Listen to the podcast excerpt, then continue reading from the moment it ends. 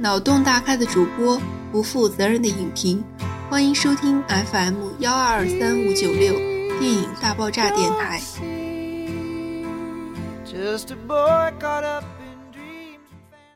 各位听众朋友，大家好，我是主播圆圆，我是阿飞，很开心我们又能在励志 FM 相遇了。呃，距离上次主播们做完节目之节目的这个时间已经有一段了吧？对吧？这段之前这么长的时间，真的是有点久。嗯，对，是因为太懒了。就是自从上次做完两期比较长的节目之后，主播们一度就有点累。至少我是这样，不知道灰灰主播是什么样子。嗯，我我觉得好像中间就是，呃，怎么说呢？呃，因为咱们两个时间总是就是 配不到一起去，对，总是错开，所以说找不太找不到太合适的时间。对，然后这期间呢，上映了几部呃电影，然后我们也都有去看。嗯，最近呢有两个片子是比较火的，我们先说其中的一部。这一部呢就是陆川导演的一个呃，就是一个伪纪录片吧，然后它叫做《我们诞生在中国》。呃，灰灰，你看这个片子，你觉得怎么样？嗯，怎么说？就这个片子，嗯，刚刚说它是一个伪纪录片，是吧？对，因为因为我我去看到我看到他采访或怎么样之前，我都认为这就是一个纪录片，你知道吗？我以为他就是拍了一个，就是和那个迪士尼什么合作，然后就是做了一个中国的这样，呃，比较有中国特色的一个纪录片。结果，嗯。就是结果上来就说了，对对对，结果我突突然就就有一天在那个是微博上看到那个是采访，陆川就说我们这个不是纪录片，我们这是剧情片，什么就是剧情片还是故事片，怎么怎么就就说我哈，这竟然不是不是竟然不是纪录片，我说好吧，嗯，对。因为这个，它其实是一种纪录片的一种形式，但可以说是披着这样的外衣，但它实际上并不是这样。因为我觉得大家在看那么喜欢这部纪录片的原，那么喜欢这部电影的原因，是因为它有一个故事情节，就有很多的这种小故事构成的。所以一旦有了这样的一个故事大纲，然后有了这么一个就是机机架，然后再去拍摄，那有这样一个过程的话，那它就已经不叫做是纪录片了，就是它有有剧情片的这样一个。嗯，你说，因为怎么说呢？因为我个人来说，我特别喜欢看中央九，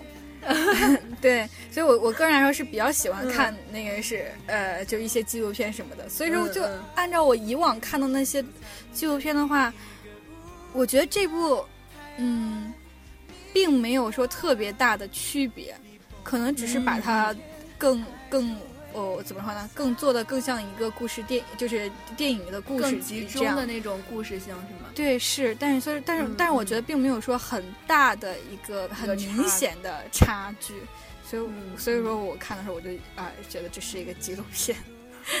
也也许会有一过多的，就是，但是也许会有一些，就比比纪录片来说，可能就多多了一些人类的解读吧。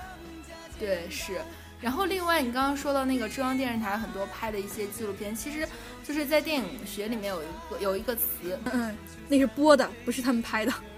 对，然后他们播的这些纪录片有一个词是叫做就纪录片伦理，就是很多的纪录片现在已经不是那么的单纯了，包括最早就是有这么一个，就是有这么一个纪录片有这个词开始的时候，其实就已经慢慢陆陆续续的就出现了很多的这样一个电影人，就是他在拍的时候，纪录片的一个最基础的一点就是一定要真实。然后，但但是你在拍摄的过程中，你就已经不能保证真实了，因为你作为一个拍摄者，已经在干预他们的生活了。所以说，就很多的纪录片慢慢的也就变成了这样一个，就是有了一个故事形态的这样一种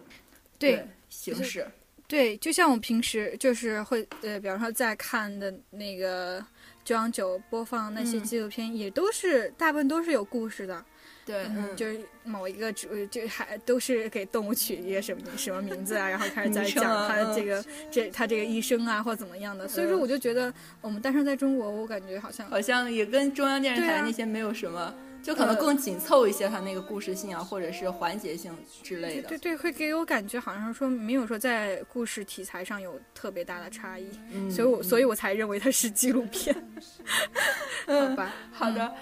呃，我当时在就是在看这个电影之后呢，我就查了一些资料，它是一个，它是中美合拍片联，就是联合拍摄的，然后是由上市影业、迪士尼、呃北京环球异动影业联合出品的这么一个电影，然后是由陆川导演，周迅解说。呃，在这个就是这个电影里面呢，有大熊猫、雪豹和金丝猴三个主要，就三种主要的动物，然后作为一个主角儿。然后他那个藏羚羊呢和丹顶鹤呢是一个客串的角色。灰灰，你在看这个电影的时候，你觉得呃，像这三个角色或者这几个角色，你觉得哪一个动物的类型或者哪一个动物的表演更让你印象更深刻？嗯，这部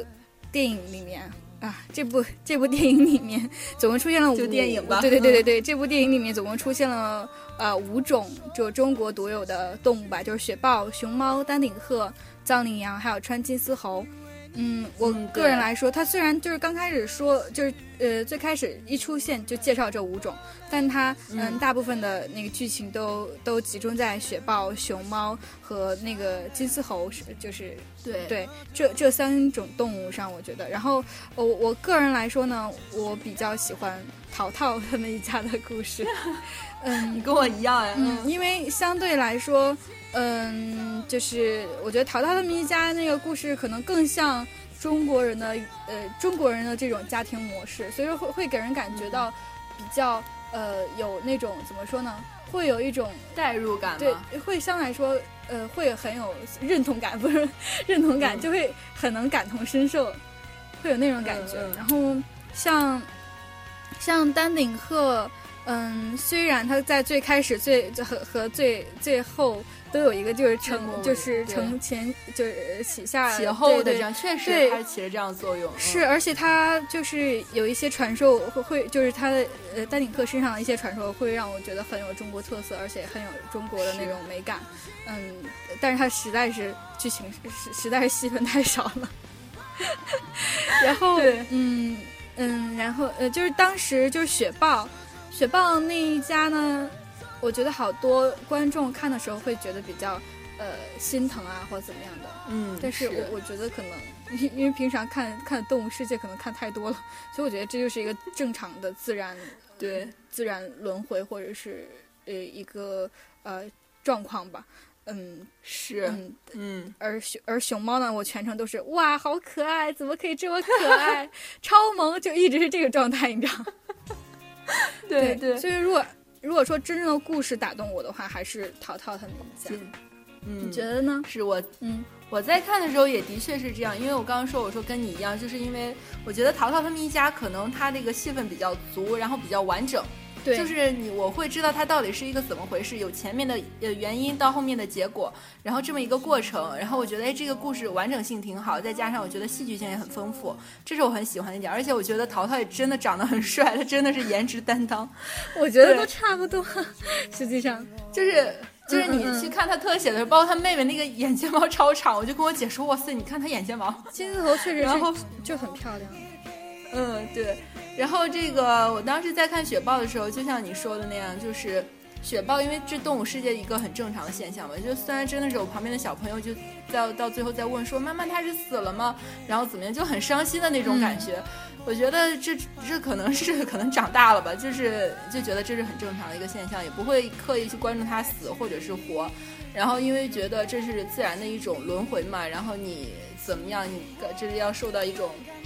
食物链的这样一个一个一个一个特点，然后大熊猫呢，我是觉得哇，确实很可爱。不过我其实我对大熊猫一直呃处于不是很有感觉的状态，然后所以说我就看，哎，还还挺萌的，然后就基本上就是这种这种状态。然后呢，藏羚羊也是，就是它藏羚羊刚出生那个小藏羚羊。就是就走着走着，然后突然一倒，我觉得全场爆笑的那种。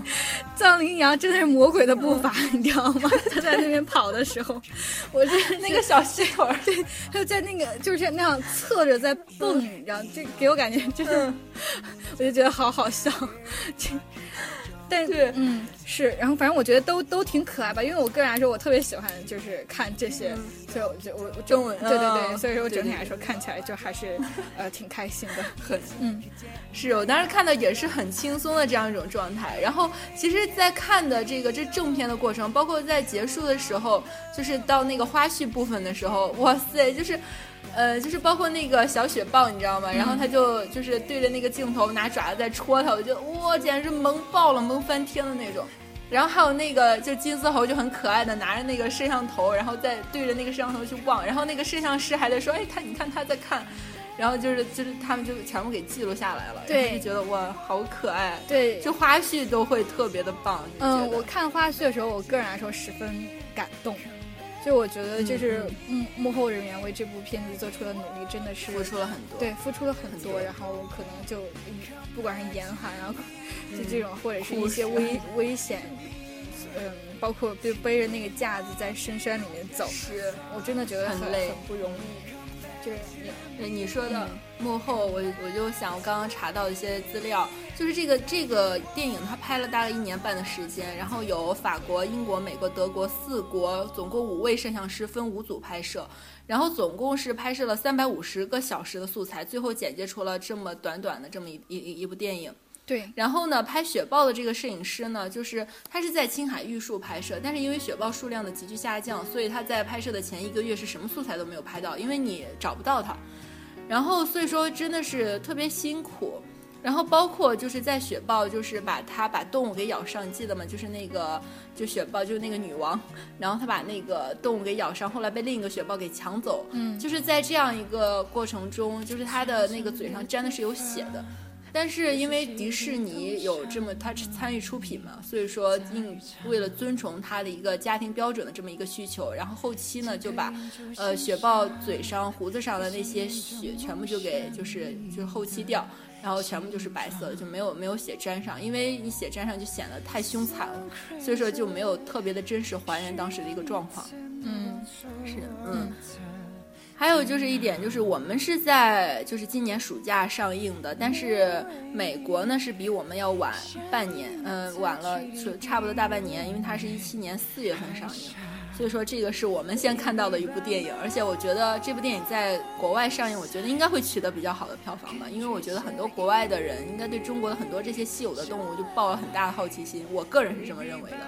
嗯。哦，我不太了解具体情况，就是它如果在国外上映会有一个怎样的呃状况？对，但是我觉得也算是一个，就是帮助，嗯，也算是一个推广中国的一部片子。我觉得，就可能会让别人对中国多多少少多多那么一点点的呃认识。理解，就包括刚才说到这个丹顶鹤，然后他他一直他不管在就在最开始或者在最后都强调说，嗯，丹顶鹤在中国神话里面是仙鹤，说它起飞的时候会带走逝者的灵魂，然后让就是进行下一个轮回，特别美。对，然后会嗯，就是因为这种，我觉得就是在轮回这个方面的认识，中西方也是很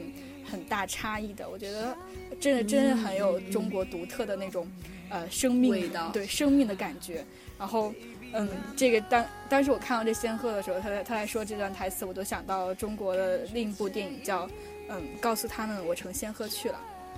你应该也也知道，真的吗？我我不知道哎，你你不知道吗？这个名字怎么那么好小清新啊？呃，但它是一个非常，呃，就是朴实的电影。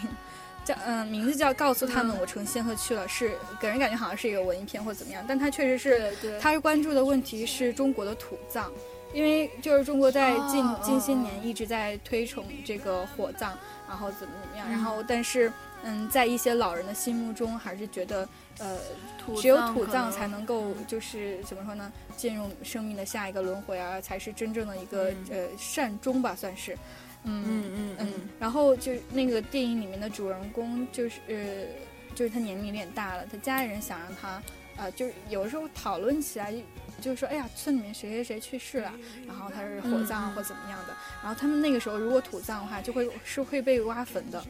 就会被刨，就是对，就比较严重。然后但是在影片的结尾，就会他他让他的孙子孙女挖了一个坑，把他给埋了。然后他就自己就等于自己把自己活埋那个样，他孙子孙女就把那个土给，呃，埋上去。然后会，我当时看着会有点诧异，就是觉得，呃，好像小孩子里面的那个生死观，可能跟现在成人，呃，还是有点差异。他他们可能就不觉得自己自己把自己的爷爷给杀死了或怎么样的，所以就他们就把那个土填好之后就回家了。然后，哦，这这对，所以我就有点。这是一部电影，这是一部电影，还是一部一部电影？这是虚构的，是吗？嗯，应该，嗯，应该也不是完全虚构的。然后那就他可能有一个故事原型。对，那个导演我忘记名字叫什么。然后，但他之后有一部片子，我觉得大家应该也也听说过，叫嗯，叫什么？我的家。在水草丰茂，呃，家在水草对水草丰茂的地，在水草丰茂的地方。对对对对对，他也是就是对这个我知道，他也是拍电影，好像都用他的小侄子，就是也是也是自己家人那个样子。嗯 嗯，这就我，我觉得这个导演真的取的名字真的好好听，我很喜欢这种名字。虽然我不一定爱看这种电影，嗯，但是听着名字真的很有这种感觉。嗯，对，很喜欢，对是。嗯，然后呢，就是。你说到这个仙鹤，说到关于中国的这个特点，我在看的时候真的是有这样这样一种感觉，就是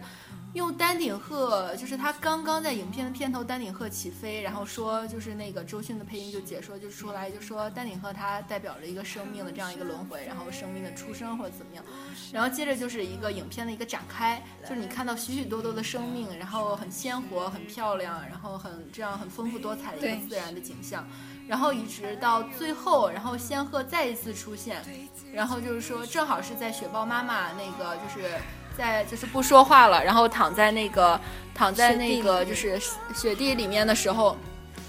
躺在雪地里面的时候，然后正好仙鹤再一次起飞，然后这个时候就大家会觉得很多人说，哎，他也许是死了吧，因为这仙鹤这个时候你再起飞，可能代表的就是这么一个含义。对，虽然没有明确说雪豹妈妈怎么样了。但是可能大家心目中会有这么一个感觉，就是，嗯，觉得哦，他好像是去世了。对对。然后，嗯，除了就是这些动物单独的故事，然后会还还有一点就让我有比较，呃，感觉到的就是，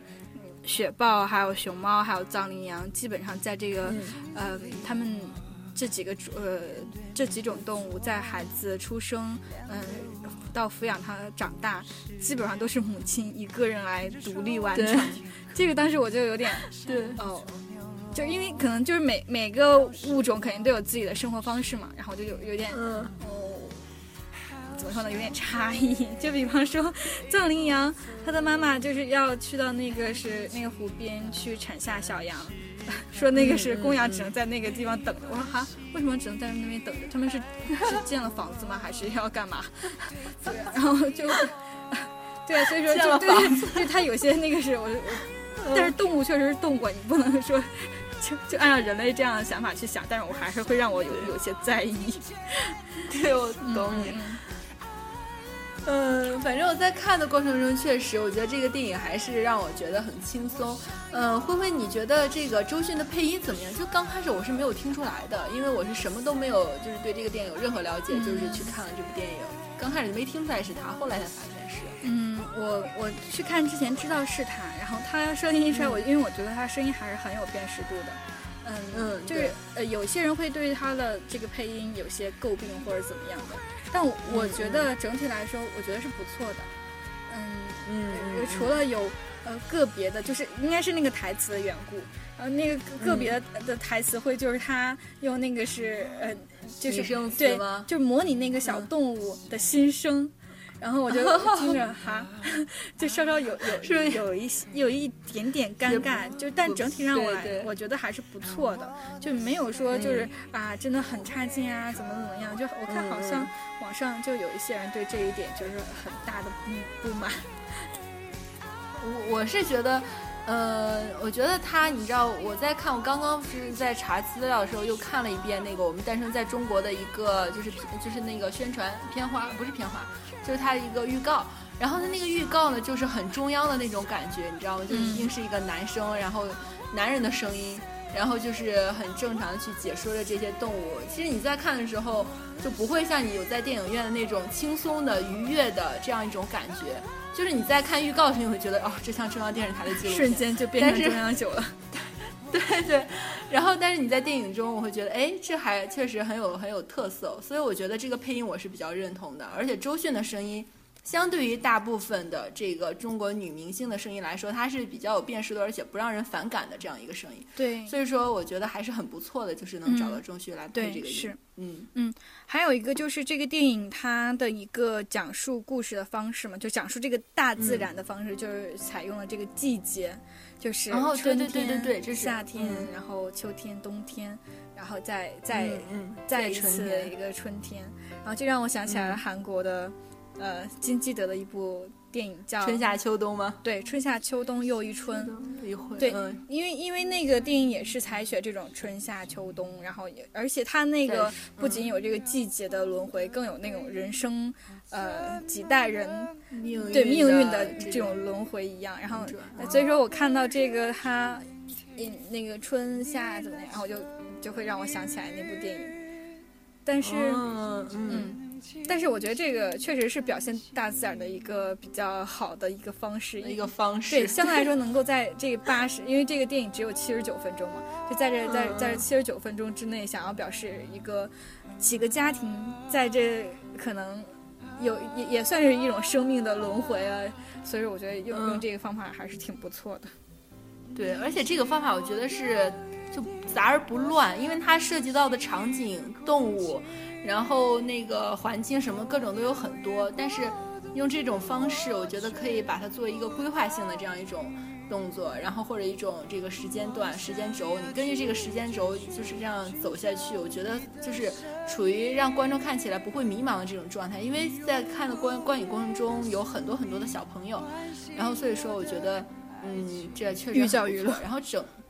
对对，然后所以我在看这个电影的时候，我觉得是真的是在怎么说呢，在国产保护月给了就一股清流，我很喜欢，真的是对，是确实是一股清流。然后我我个人来说，我觉得还是嗯还是不错的。然后，但是我去看电影之前呢，就是在网上看到很多嗯比较负面的评价，然后怎么样？然后然后我就觉得负面会，对我就看到很多有什么负面评评价，就是说他的故事啊或者怎么样的，然后。然后我内心有点呵呵，但我个人来说，我还我觉得还是不错，值得去看的。就，啊，是因因为这个暑假确实烂片有点多。对对对，它不像去年暑假，嗯，然后我觉得像陆川呢，因为他之前拍摄了九层妖塔嘛，然后他真的是用这个我们诞生在中国应该有点扳回来一局的感觉，因为他确实我觉得他更擅长的是那种，就是因为他之前拍的那个西就是就是西西里是哎叫什么来着？可可西里，呃可可西里对可可西里，因为他就有一点这种就是现在纪实手法的这种感觉去拍摄影片，我觉得这是他所擅长的，所以说在这部电影中。我我觉得他有他像回到他回到自己的水准，所以说我觉得说他回到他自己的水准，稍微有点嗯那那夸夸张吗。对我我觉得稍微有点，反正我觉得就是好像这部电影嗯也没有为他这个导演的身份就说增加很多啊说服力啊或怎么样的，就是也也我觉得也不是说是呃啊会让他会让大家觉得啊他这个导演很不错怎么样。我倒没有这样的感觉，对，可能是他那个九层妖塔，我觉得有点太烂了。然后因为看了预告，我觉得我就不想再看正片的感觉。然而我去看了正片，你怎么了？这个语气是？因为因为那天我因为我记得比较清楚，那天同一天看了嗯九层妖塔和那个呃夏夏夏洛特烦恼。夏洛特烦恼，对。所以，所以我印象印象比较深。嗯 嗯，好吧，嗯，那说到这个电影，我们我基本上到这里就差不多要说完了。嗯嗯，灰灰有什么要补充的吗？我最最后想给大家推荐一部，呃，就是一个系列的纪录片，叫以前也在中央九经常放，叫加拉帕呃加拉帕戈斯群岛。哦，我觉得它就嗯中央九的那个。那一套真的挺有意思的，所以推荐给大家看。好的，好的，那我们呃，这个我们的这期节目到这里就结束了。嗯，那我们下期再见吧，拜拜，再见。